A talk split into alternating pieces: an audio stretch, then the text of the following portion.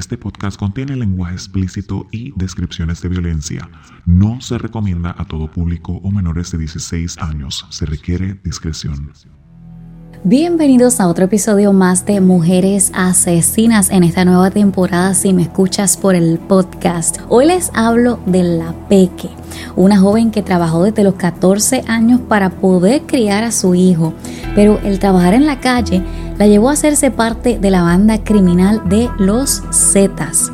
Se entiende que poco a poco eh, se ganó la confianza de ellos y empezó como parte de la banda siendo halcona, que es básicamente la que le avisa a ellos cuando viene la policía. También les sacaba información a la policía de operativos y otras órdenes en contra de la banda. Y en este punto, a llegar a ser encargada de quitarle la vida a las personas y luego llegar a obsesionarse con los cadáveres es lo que les voy a contar hoy. Y mis amores, como siempre les digo, para este episodio se requiere discreción. Pero no se diga más, porque hoy te cuento el misterio de quién fue Juana. Estás escuchando Cuéntame el misterio. Are you afraid of the dark? Les voy a ir contando eh, el orden de sucesos junto con las declaraciones que ella hacía con la gente de Daily Mail Vice y otras interrogaciones de las que se tiene evidencia, como la que le mencioné en el comienzo de cómo se unió a los Zetas.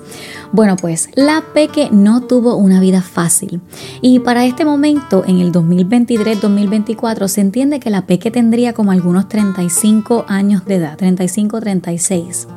Ella nació en México, en el estado de Hidalgo. Ella trabajó desde los 14 años en donde sea en lo que encontrara, de cocinera, de mesera, sexo servidora. Ella misma comentó en una de las entrevistas que fue una niña muy rebelde.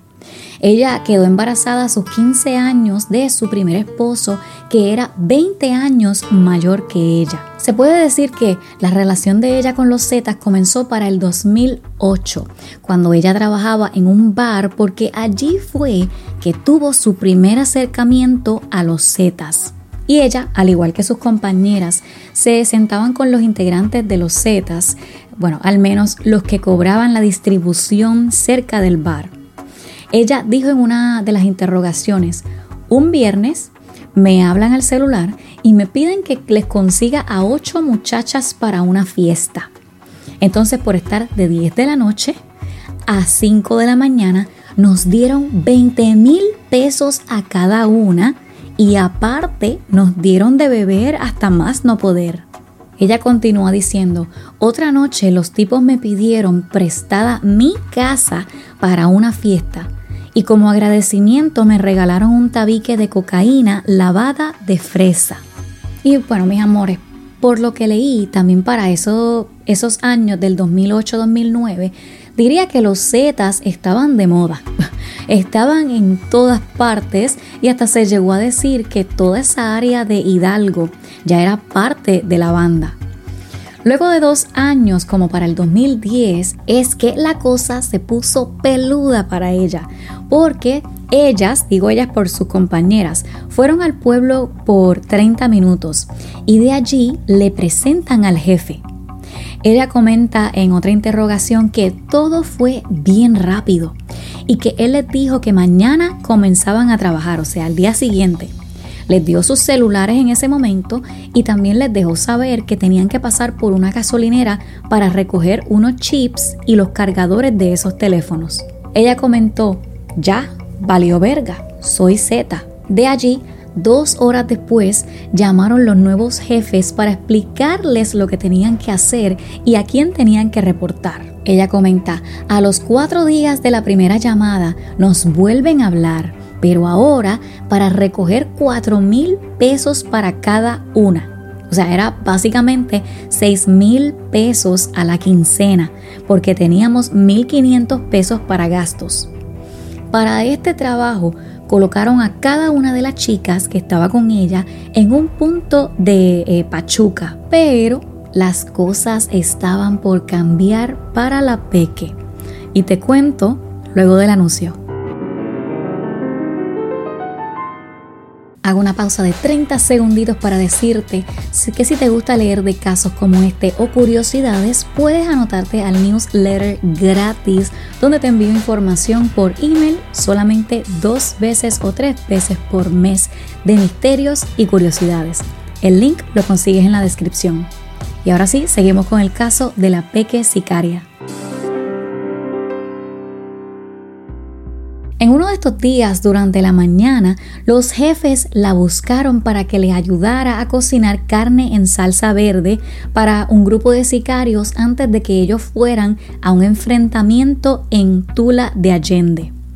Pero como la comida no les alcanzó, le dieron otros mil pesos a la Peque para que fuera a comprar bistec y longaniza para los pistoleros que venían de camino. Cuando ella venía de regreso del mercado con la comida, la llamaron de la casa donde estaba dejándole saber que no fuera para allá y que se escondiera porque el ejército y los federales habían llegado allá a la casa y se la rodearon. De allí es que comienza la ansiedad de tener que pensar qué hacer.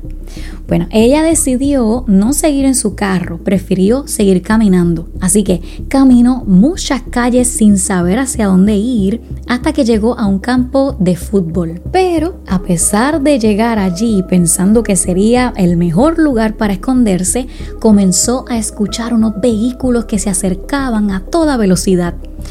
Al llegar esos vehículos a ella, eran dos agentes y la subieron inmediatamente a la camioneta.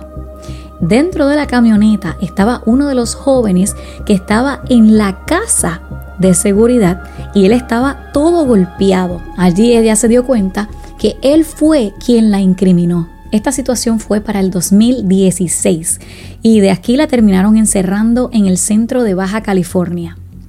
En este centro es que la entrevistan por primera vez, donde ella comenzó a dar detalles. Ella rompió el hielo diciendo, yo era halcón, pero hacía cosas en las que no puedo contar. Ahora, a medida que pasaron los días y se sentía como más cómoda, siguió hablando. Lo próximo que comentó fue una de las primeras ejecuciones que le hizo temer por su vida porque la banda le rompió la cabeza a un hombre con un mazo y ella sabía que podía terminar así. Pero con el paso del tiempo eran tantas las atrocidades en las que ella estuvo presente que se familiariza con esta violencia al punto de sentir excitación con la sangre. Ella confesó que mató al menos a cinco hombres que terminó decapitándolos. Ella básicamente se volvió tan insensible que ya no le importaba lo que pensaban y dejó saber que sentía placer al desmembrar los cadáveres porque luego mantenía relaciones sexuales con los cuerpos y terminaba bañándose con esa sangre. Ella también confesó que se sentía emocionada por la sangre después de matar a la víctima. Y tengo que hacer un paréntesis aquí, porque no es que yo sea incrédula pero como ustedes saben, yo leo demasiado sobre la vida de estas personas y en todo lo que he leído, incluyendo un poco de lo, de lo que fueron los Zetas para poder entender el comportamiento de la Peque, ¿verdad? Que puede ser influencia también.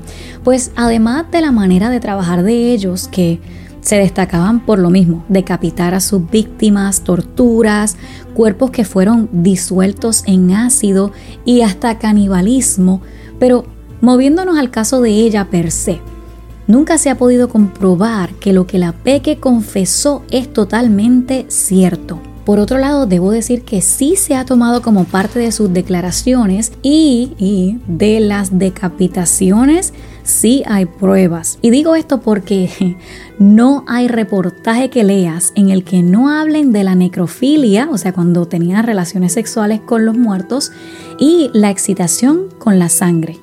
Entiendo que esto es más publicidad. Pero aquí es que vienen mis preguntas.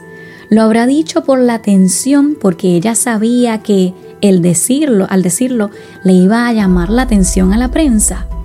¿O realmente ella lo sintió y fue así? Pero bueno, actualmente no hay información de su vida. Lo último que leí fue del 2019 que decía que estaba esperando a ser sentenciada y en lo que ella esperaba continuó con sus estudios desde la prisión de California. Pero bueno, mis amores, hasta aquí el episodio de hoy. Si te gustan las historias como esta, ya sabes dónde conseguirme. Les envío un abrazote gigantesco y te espero por aquí la semana que viene. Chao.